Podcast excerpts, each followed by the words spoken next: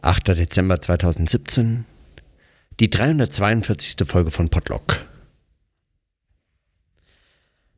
Ich bin heute auf der vielleicht vorerst letzten Tagung, zumindest vor Weihnachten.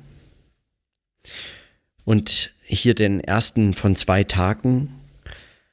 Es geht bis morgen. Wir sind hier auf dem Schloss München-Wieler bei Murten und, äh, und haben uns äh, zum Thema eigentlich der Unterscheidung von Transzendenz, Immanenz vor dem Hintergrund metapherntheoretischer Form, äh, logischer Formkalkül, äh, theoretischer äh, Zugänge zu dem Thema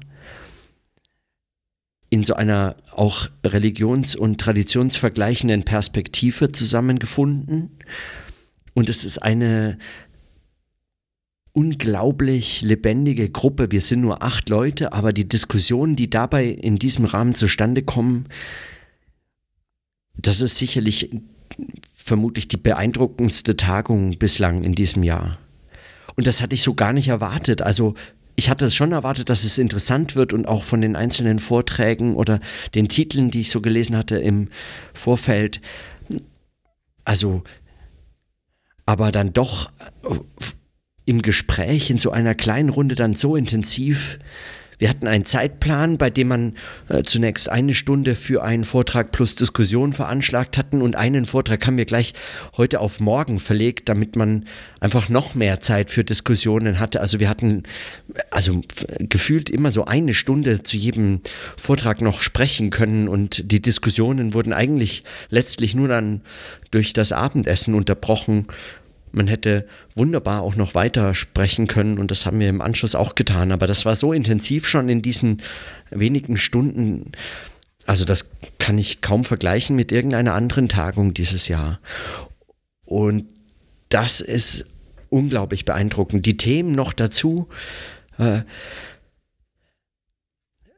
Metapherntheoretische Überlegungen, aber auch dann vor allem vergleichende Perspektiven, am meisten hat mich heute ein Vortrag von Angelika Malina beeindruckt, äh, Philosophin und Indologin aus Zürich, die äh, einen Vortrag zu äh, der Metapher des Theaters in der indischen Philosophie in zwei verschiedenen Traditionen vorgestellt hat, zu deren Details ich gar nicht mehr, also obwohl ich mir vier oder fünf Seiten in mein Heft mitnotiert hatte, ich kam gar nicht mehr raus. So spannend waren die äh, einzelnen Hinweise, kann ich an diese, äh, also das müsste ich nochmal aufbereiten und dann vielleicht auch noch den ein oder anderen Text dazu äh, mir äh, hinzuziehen, um das nochmal nachzuvollziehen, überhaupt erstmal nur nachzuvollziehen. Aber die Diskussionen waren absolut großartig. Und ich würde mir vielleicht für, oder ich habe ich hab überlegt, für meine heutigen Notizen eigentlich vor allem zwei, ich weiß gar nicht, wie ich, wie ich das zusammenbekomme. Also zwei Überlegungen, die mir so äh, begegnet sind. Zum einen ist nochmal aus ganz unverhoffter äh, Quelle sozusagen eine Kritik an dem Beispiel äh, dabei begegnet. In der indischen Philosophie, so wie ich das äh, in diesen beiden Traditionen äh, ich hier äh, erfahren habe, von der ich wirklich einfach nichts weiß oder ganz wenig weiß, also eigentlich praktisch nichts, zählt und das ist nochmal aus ganz unterschiedlichen Gründen interessant. Der Vergleich eine, also der Vergleich oder die Ähnlichkeitsbeziehung, ein eigenes Verhältnis, ein eigenes Verhältnis neben der Empirie und der Syllogistik, also neben dem deduktiven Schließen oder eben dem Schließen als, äh, als logische äh, Analyse, logische Ableitung und der Empirie als Erfahrung ist die Ähnlichkeitsbeziehung eine eigene Form, ein eigenes Erkenntnismittel. Und der Vergleich, und darunter zählt dann auch als spezifischer Typus äh, die Metapher, wird dann nochmal in vier, hat dann sozusagen vier Elemente oder vier Dimensionen, die in unterschiedlichen Formen dann äh, vorkommen oder nicht vorkommen oder äh, zusammenkommen. Äh, und danach kann dieses Erkenntnismittel des Vergleichs oder der Ähnlichkeit äh, nochmal unterschieden werden. Die vier Elemente sind sozusagen die zwei Bezugsgrößen, die ineinander, äh, zueinander in Bezug gesetzt werden. Das dritte als das Vergleichsdritte und das vierte, nämlich äh, das, äh, das Mittel der Darstellung oder, äh, oder wie man auch sagen würde, also die sprachliche Vermittlung dieser Ähnlichkeitsbeziehung. Also beispielsweise das Vergleichswort. Das kann auch wegfallen. Im Fall der Metapher fällt das dann weg, aber diese sprachliche Vermittlung ist nicht einfach nur sozusagen als Form vernachlässigbar irgendwie notwendig, aber letztlich nicht weiter zu reflektieren, sondern ein wesentlicher Bestandteil dieser Form des Erkenntnismittels. Ähm, und darum geht äh, sowieso sehr viel in einer, sagen, auf die sprachliche Vermittlung ähm, sehr bewusst äh, reflektierende äh, indische Philosophie, so wie ich das verstanden habe. Also meine, mein Verständnis ist da äh, sicherlich sehr beschränkt. Und doch äh, ist das interessant insofern, als dass daraus sich auch ein, äh, auch ein, auch eine Kritik ableiten lässt an dem Begriff des Beispiels oder an der, an der Idee eines Beispiels oder des Beispielhaften, über die ich schon mehrfach auch in meinen Überlegungen hier gesprochen habe, nämlich ähm, ersetzt der Vergleich oder die Metapher als Erkenntnismittel ein Beispiel, äh, das nicht gegeben werden kann. So hat es Angelika Malina äh, formuliert. Der Vergleich setzt ein Beispiel, das nicht gegeben werden kann.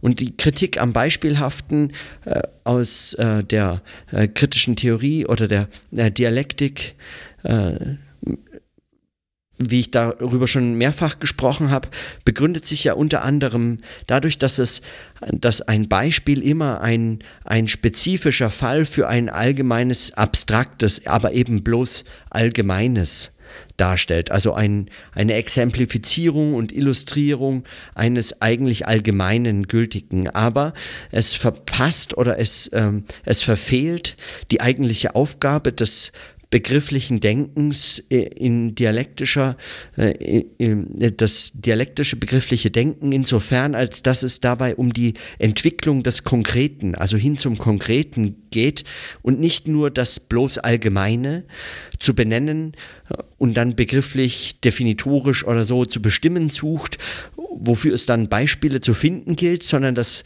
Konkrete im Begriff selbst zu entwickeln. Also den Begriff selbst als diese Bewegung vom Allgemeinen hin zum Konkreten zu verstehen. Und der Vergleich als eigene Form des Erkenntnismittels im Fall der Metapher für mich und auch für diesen, äh, für diesen Tagungszusammenhang nochmal besonders von Interesse. Das fand ich unglaublich faszinierend, einfach äh, weil es auch anschließt an, was sie überhaupt nicht erwähnt hatte, aber äh, dazu kommen wir vielleicht morgen noch. Äh, also schon allein, weil mein Vortrag sich auch dem ähm, widmen wird. Bei Blumenberg die Idee, die Figur der absoluten Metapher, also zu den anderen äh, Typen oder Typologien, die möglich sind von Metaphern, äh, die Idee der absoluten Metapher etwas bezeichnet, eine Form, äh, die nicht in begriffliche Definitionen aufzulösen ist, also ein solches Verhältnis eben wie hier der Vergleich als eigenes Erkenntnismittel, das anders nicht aufzulösen ist, das nicht begrifflich, definitorisch in andere Formen übersetzt werden kann, das nicht diskursiv bloß entfaltet werden kann. Äh, selbst wenn man darüber sprechen könnte, würde es genau diese Form der Ähnlichkeitsbeziehung eigentlich nehmen, die in der indischen Philosophie nochmal anders gedacht, selbstverständlich auch anders gedacht ist als bei Blumenberg. Und äh, interessant, aber auch das habe ich nur so mitnehmen können, aber nicht wirklich nachvollziehen, weil ich die Texte dazu nicht kenne. Äh, an der Stelle besonders für mich interessant, auch weil es, äh, weil es sozusagen auf äh, sich auf die empirische, subjektive Erfahrungs, äh, den Erfahrungsschatz der je Einzelnen äh, bezieht. Der Vergleich ist also mehr oder weniger äh, plausibel, mehr oder weniger einleuchtend, je nachdem, äh, wie der subjektiv empirische Erfahrungsschatz äh, ausgestaltet ist. Und danach kann er und wird es auch beurteilt als Erfahrung, also als, als Erkenntnismittel. Es ist also in ganz konkreter Hinsicht, und auch darüber haben wir wenig gesprochen, aber das schließt sich meines Erachtens ja ganz hervorragend daran an, ist es auch an den, äh, ist es sozusagen ein, ein pragmatisches Verständnis von Erkenntnis als ein, als ein, eben, als ein Sprachspiel nicht nur ähm, sozial, sondern eben auch im Hinblick auf einen subjektiven Erfahrungsschatz hin gedacht. Das Erkenntnismittel schwebt sozusagen nicht abstrakt losgelöst von dem eigenen Denken und dem eigenen Erfahren oder diesen, dieser, diesem, sozusagen diesem empirischen, subjektiven, sondern es, äh, es, äh, es findet in einem in einem zu entwickelnden Denken überhaupt erst seine Bedeutung und damit eine je eigene und keine subjektive in diesem bloß ähm, sozusagen abschätzigen Sinn, in dem positive Einzelwissenschaften das Subjektive auszuschließen versuchen und möglichst äh, zum Verschwinden zu bringen suchen, um es sozusagen objektiv den Sachen zu überantworten, was der wissenschaftlichen Wahrheit äh, dann wohl Kriterien äh, geben mag, sondern in einem so einem pragmatischen Sinne und das fand ich faszinierend. Und deswegen auch nochmal dann im Anschluss eigentlich in der Diskussion deutlich geworden, Erfahrung hier als diese praktische und ästhetische Erfahrung. Es geht also um eine ästhetische Erfahrung der Transformation äh, als, als pragmatische äh, als pragmatisches Verständnis dieses Denkens, dem einen dialektisches in meinem Verständnis und sie hatte das kurz nur erwähnt. Ich hatte also dann, das äh, ergaben sich andere Diskussionen, deswegen hatten wir dann darüber gar nicht mehr sehr intensiv sprechen können, aber dass einem dialektischen Denken tatsächlich sehr viel näher steht als beispielsweise ein distinktionslogisches oder gar eines, das, also dass die Distinktionslogik nur im Rahmen einer äh, Systemtheorie dann selbst wieder äh, gar nicht besonders umfangreich äh, ausführt oder so, wie man es bei Luhmann äh, findet, wenn dann, äh, und das war ja auch mit einer der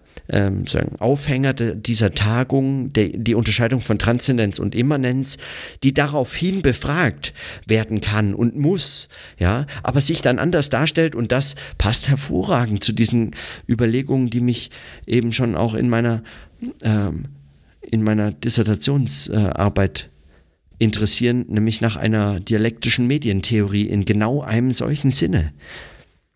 Und da wurde vor tausend Jahren äh, weiter gedacht, als man es, ähm, als man, also als ich das je für möglich gehalten hätte, oder ähm, weist auf Fragen, offene Fragen hin, die in europäischer äh, Philosophie oder dem, was jetzt äh, dann auch noch analytische Philosophie eben mit dem mit der Unterscheidung zur europäischen kontinentalen Philosophie so äh, gedacht wird.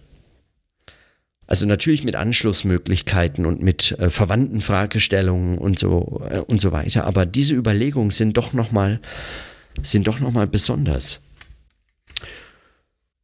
Und dieses und ich glaube, das ist keine Zumutung, lässt sich in ganz besonderer Weise eben über diese Pragmatik auf die Überlegungen der Erfahrung als Experiment beziehen. Das Experimentelle ist damit eines, das also ein, eine, ein, ein, ein Mittel, das diesen Vergleich überhaupt erst in seiner Qualität mit zu entfalten versteht. und die dieser Form des, des Erkenntnismittels als Vergleich oder Metapher, als das nicht in begriffliches, schlicht zu übersetzendes und nicht nur diskursiv zu entfaltendes, dennoch nochmal mit einer eigenen Qualität ähm, überhaupt erst mit hervorbringt oder ermöglicht. Ich weiß nicht, ob ich da diesen Texten ähm, etwas zumute, aber sicher nicht in Überlegungen in, dem, in der Form, wie ich sie verstanden habe. Und diese Bezüge sind doch, die sind doch faszinierend. Und für, für Überlegungen einer Medientheorie, für Überlegungen zum, zum Experimentellen in den Geisteswissenschaften, experimentelle Kulturwissenschaft, die Frage nach, der, nach dem sprechenden Denken und dem schreibenden Denken, also diese, auch diese eben, dieses spielerische, versuchende, übende vor dem Hintergrund des Vergleichs als, Eigenste also als eigenes Erkenntnismittel in, das in diesem Zusammenhang und nur in diesem eigentlich seine Entfaltung finden kann, das eröffnet ganz andere Anschlussmöglichkeiten, also oder noch, äh, also äh, sofort scheinen da äh, Probleme und Fragen auf, die zu entfalten und zu entwickeln und drüber nachzudenken und zu sprechen und zu schreiben nicht nur lohnt, sondern also es wie äh, dringlich erscheinen lassen. Und neben diesen Überlegungen äh, erreichten mich dann auf äh, Twitter immer wieder so äh, Hinweise von, von Stefan, äh, von Stefan Zeitl über äh, die Universität sei, sei tot, so funktioniert es nicht, macht eure Zettelkästen offen zugänglich und so. Und ich dachte mir, wo, so, wo soll aber so eine Fragen, äh, wo sollen solche Fragen hin? Wie ist der, was wäre ein Ort, eine Möglichkeit, ein Rahmen, das ein solches Zusammenkommen ermöglicht, wie dieses hier, über solche Fragen nachzudenken? Und beim Mittagessen und beim Abendessen und in anderen Gesprächen dreht es sich dann sehr viel über genau das, worüber wir in der letzten Woche in Form universitärer Kritik gesprochen haben. Es ging um Bürokratisierung und die Zwänge und Bedingungen, unter denen wissenschaftliches Arbeiten an Universitäten so eigentlich gar nicht mehr möglich ist und so fort und wie schrecklich diese Bologna-Reformen sind und jetzt die immer nächste Reform und Bologna 2020 jetzt über die Universität Zürich hereinbricht und so. Über solche Dinge hatten wir gesprochen und und dann nochmal die unterschiedlichen Positionen, Mittelbau und äh, Professorenschaft oder so verhandelt und darüber gestritten und uns auseinandergesetzt. Und, und ich dachte mir, das ist eigentlich so ein, diese Zuspitzung zwischen diesen extremen Formen eines, eines unglaublich spannenden Denkens über Vergleich, Begriff, Metapher in diese Form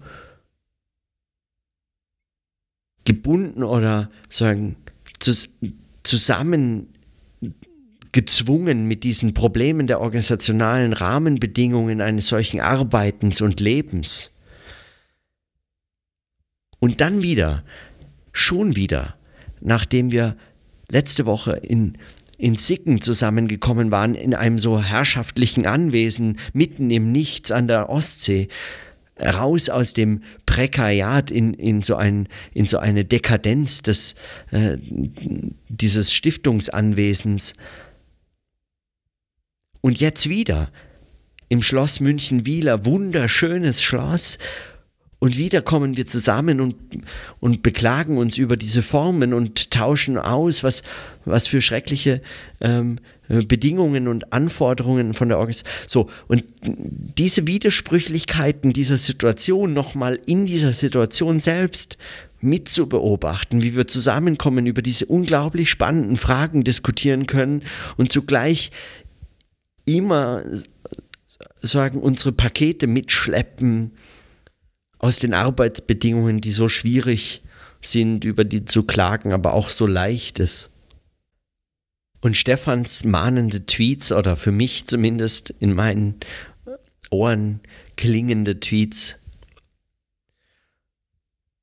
die ich heute nur einfach habe lesen können. Ich konnte gar nicht reagieren, weil, weil diese eben für darin für tot erklärte Universität und das, was sie dann doch ermöglicht, nämlich diese Form des Austausches hier auf einer solchen Tagung, mich so fasziniert und so, so beschäftigt hat und so fesselt, dass jeder, jedes Wort einfach so unglaublich viel Anregendes und weiter zum Weiterdenken Anregendes bietet und ein Gespräch stattfindet, dass man sich so ganz selten nur, dass man so ganz selten nur findet, in so einer ganz intensiven Auseinandersetzung vor Ort mit nur acht Leuten, so ganz kleiner Rahmen und un, gefühlt unendlich viel Zeit, um diese Fragen zu besprechen. Das schien mir nochmal so ein, ein besonderer Widerspruch, der so, der so leicht gar nicht, der so leicht gar nicht zusammenzuhalten ist im Denken, in der Reflexion, in der Beschäftigung. Und wenn ich in den vergangenen Wochen immer wieder mir die Frage gestellt habe, auch, wie verbindet sich eigentlich Leben, Arbeiten, Denken, Sprechen, Schreiben als diese Vermittlungs- als diese wechselseitigen Vermittlungsverhältnisse. Dann habe ich den Eindruck, wie das in solchen Situationen, so in der Situation zusammengebunden, einfach in den Menschen, die zusammenkommen, zusammengebunden, also in deren eigenen, je eigenen Lebens-, Arbeits- und Denkzusammenhängen zusammengebunden, das eigentlich so auf die Spitze getrieben wird, dass es fast zwangsläufig auseinanderzufallen scheint, als hätte das eine mit dem anderen nichts zu tun. Und in den inhaltlichen, in den Sachfragen dieser Denkzusammenhänge spielt das überhaupt keine Rolle. Es hat dann nur einen Raum im, im im Gespräch am Essenstisch. Und das zusammenzudenken ist praktisch unmöglich, sondern es wird nach wie vor als ein, als ein, wenn überhaupt wechselseitiges Störungsverhältnis oder Verhinderungsverhältnis im Extremfall begriffen, aber nicht als eine Vermittlung und es kommt gar nicht so zur Sprache. Ich wüsste auch gar nicht, wie man das zur Sprache brächte, ohne dass es unpassend wirkt, ohne dass es eben genau verhi tatsächlich verhindert, praktisch verhindert, über diese spannenden Fragen zu sprechen. Und das stellt sich mir noch als Problem. Also, weil worüber spreche ich denn die ganze Zeit, wenn ich, wenn ich das dann in den einzelnen konkreten Überlegungen gar nicht mehr einzubinden verstehe, wenn ich nicht weiß, wie? In anderen Fragen taucht das dann natürlich auf. Wenn beispielsweise man sich mit einer tausend Jahre alten indischen philosophischen Tradition beschäftigt und erkennt, dass oder, oder so offen vor Augen geführt bekommt, weil die Texte kenne ich nicht. Das heißt, ich kann das nicht nachvollziehen. Ich, ich nehme sozusagen diese Überlegungen an, selbst wenn sie so in den Texten nicht immer so ganz und gar entfaltet zu finden wären oder das auch noch eine Auslegungs-Interpretationsfrage ist, die man so und so deuten kann und so. Selbst dann handelt es sich dabei ja um philosophische Probleme, die es jetzt eigentlich nochmal und ganz neu und weiter und auch im Anschluss und in Auseinandersetzung mit europäisch-philosophischen Traditionen zu entwickeln gelte oder gilt und an denen auch äh, so Leute wie Angelika Malina äh, arbeiten und schreiben. Aber da taucht das dann für einen Moment auf, wenn man sieht, dass das so praktisch gänzlich ignoriert ist, dass es in der Differenzierung der Disziplinen überhaupt keine Rolle spielt für europäische Philosophie oder für das, was man als Philosophie begreift, weil es, es wurde scheinbar überhaupt nicht sichtbar. Es, ist, es geschieht dann in der Ideologie. Und es gab noch mal so eine interessante, eine ganz interessante Situation. Äh, wir hatten eine kleine Vorstellungsrunde am Anfang und jeder sagte, was er sozusagen die disziplinären Sozialisierungen, äh, was man studiert hatte und was man, äh, in was man so arbeitet und so. Und Angelika Malina hat äh, gesagt, sie hat Philosophie studiert und Inologie und beides auch im Hauptfach und dann ähm, arbeitet sie jetzt eben in diesen beiden Fächern, aber hat eine äh, Zuordnung zur Inologie äh, mit eben Schwerpunkt indische Philosophie und so. Und, äh, und Religion. Und und dann kam äh, äh, Katrin Wille dazu und etwas zu spät, weil äh, sie Zugprobleme hatte und die, die Vorstellungsrunde war gerade halb durch. Und die, die zu Beginn sich schon vorgestellt hatten, haben sich nochmal, und zwar jetzt ganz kurz verdichtet vorgestellt. Also man hat dann nur noch die fünf Schlagworte oder so genannt. Und Angelika Malina hat dann äh, von sich gesagt, äh, sie wäre in der Indologie. Die Philosophie ist rausgefallen. In dieser zweiten, verkürzten Darstellung. Und das fand ich vor dem Hintergrund des Vortrags dann eigentlich umso bedauerlicher, aber so bezeichnend, weil es deutlich macht, in welchen Kontexten eigentlich dann Anschlüsse überhaupt nur möglich war, waren oder sind und wie man sich dann auch in so etwas so verortet. Also die Bezüge können näher betrachtet oder ihnen Raum gebend im Gespräch oder im Sprechen entfaltend oder so hergestellt werden zwischen unterschiedlichen Fächern. Und wenn es darauf ankommt, und darauf ankommt heißt hier in dem Fall ganz konkret, ganz banal, wenn die Zeit knapp ist, dann werden diese Bezüge wieder gestrichen und man beschränkt sich. Und das ist so, und das ist so das sind diese Momente, in denen dann Denken, Leben, Arbeiten ganz pointiert, vielleicht aber auch so subtil, dass ich gar nicht sicher bin, wie sehr ich dem traue, dieser Überlegung oder dieser Beobachtung, fast schon zu subtil auftreten als Vermittlungsverhältnisse, die aufzeigen, wie, wie das geschieht, wie das wie, welche Formen das annimmt und wie das sich gestaltet und zu welchen zu welchen problematischen Verschränkungen und Verfestigungen eigentlich so etwas führen kann, die aufzubrechen ganz schwer ist. Zeitbedarf, des, des Sprechens bedarf, des Schreibens, des Aufwands, der sich Loslösung und wir reinschreiben in diskursive Zusammenhänge, in Fachzusammenhänge und so. Vielleicht überschätze ich das, aber diese Beobachtung schien mir nochmal. Also das fand ich nochmal faszinierend.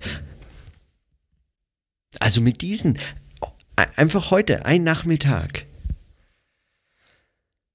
Das sind so viele Fragen, die mich schon so lange beschäftigen hier, die alle heute wieder aufgetaucht sind. So, also mein Eindruck nach, aber das sind natürlich lange nicht alle, aber es sind so ganz mir so ganz wichtig gewordene Beziehungen, Fragen, Verhältnisse, die, die dann in so einem, in einem Nachmittag plötzlich auftauchen. Und dann wird, wenn das so auftaucht und man das so erfährt, also auch, auch als, als Anlass zu überlegen, als Anlass dieses Denkens, als Fragen, als drängende Fragen, sich so aufdrängende Fragen, wenn man das so erfährt, dann wird nochmal klar, was es heißt, wenn der Vergleich oder die Ähnlichkeitsbeziehung, dieses Unbegriffliche bei Blumenberg, überhaupt nur gedacht werden kann vor dem Hintergrund eines eines subjektiven Erfahrungsschatzes oder eben einer empirischen als Erfahrung durch Gefahr schreitendes Versuchendes, experimentelles Denken und Sprechen und Schreiben verstanden werden muss. Weil überhaupt nur vor dem Hintergrund dieses experimentellen, versuchenden Sprechens und Schreibens des für mich vergangenen Jahres oder dieser, dieses Sprechens auch im Podlog sind für mich überhaupt nur die Bezüge so aufgeschienen. Und dieses Denken als den Prozess, als die Praktik, als das, als das Tun, als Handeln, als Versuchen und Üben zu begreifen. Und dabei und darin und das dann als das Konkrete eben zu verstehen, als den konkreten Anlass, nicht das Beispiel, das nicht gegeben werden kann, sondern als konkrete Anlässe, Fragen zu entwickeln, zu suchen. Das wäre diese, diese Form der Arbeit, die, von der ich meine, dass es so keine Entsprechungen in sagen, den sogenannten Hard Sciences oder in anderen Zusammenhängen äh, gibt, die, die von Experimenten sprechen, sondern dass so eine ganz eigene Qualität dieses Experimentellen und eine, die mich so fasziniert auch an einem dialektischen Denken, weil es genau dieses in Widersprüchen, in diesem Widersprechen ein solches Denken ist, das es zu entwickeln gilt. Und so verstanden macht mir, also diese Deutung oder diese Interpretation, nein, dieses, diese Fragen oder diese Beobachtungen, die ich heute machen konnte, so als Zusammenhang zu begreifen, ist keine Form des abschließenden Beschreibens oder Verstehens als eines sozusagen diese Fragen für beendigt erklären, sondern im Gegenteil, in diesen Beobachtungen und Fragen steckt, steckt sozusagen die Überfülle an, an weiteren Anschlussfragen und, und Problemen verborgen und und in dieser Spannung, sozusagen in diesen Ausblicken, in diesen, in diesem, in diesem lebendigen Zusammenklängen, Widersprüchen, Streitigkeiten und so, da kann immer wieder entdeckt werden, was es, was es ausmacht, diese Form des Arbeitens und Denkens und Lebens, was es für mich zumindest ausmacht was mich daran fasziniert. Vielleicht auch diese Freude an der Überforderung und der Verzweiflung und, diesen, und diesem, diese, dieser Kritik als eben nicht dem Begriff der Kritik, der so abgedroschen und so leicht fällt, des kritischen bloß kritisierenden, sondern eben dieses Kritische als diese Lebendigkeit des Denkens, Lebens, Arbeitens hier in diesen konkreten Formen mit all diesen mit all diesen Möglichkeiten und Horizonten, die, die aufscheinen, die dann fast zum Greifen nahe scheinen und so, das als diese, dieses kritische Denken zu begreifen. Ich hoffe, ich, äh, also ich werde sicherlich diese Überlegungen heute noch mehrfach nachhören müssen, um mir um das auch nicht zu verlieren. Also wir, es sind so viele Anschlüsse und so viele offene Fäden oder so, dass ich äh, gar nicht weiß, wo als nächstes anzuschließen wäre. Also ganz selten hatte ich den Eindruck, so einen beeindruckend äh, reichen Tag verbracht zu haben und so spannende Gespräche geführt zu haben. Wobei das ist natürlich schon auch eigentlich an vielen Tagen gewesen, auch dieses Jahr. Egal. Ach, was soll dieses Bilanzierende eigentlich? Einfach lassen. Die Begeisterung kann ja auch für sich sprechen und auch dieses Kritische, diese, dieses Widersprüchliche, wie auch immer. In diesem Sinne zumindest schließe ich meine Notizen heute und dann bis morgen.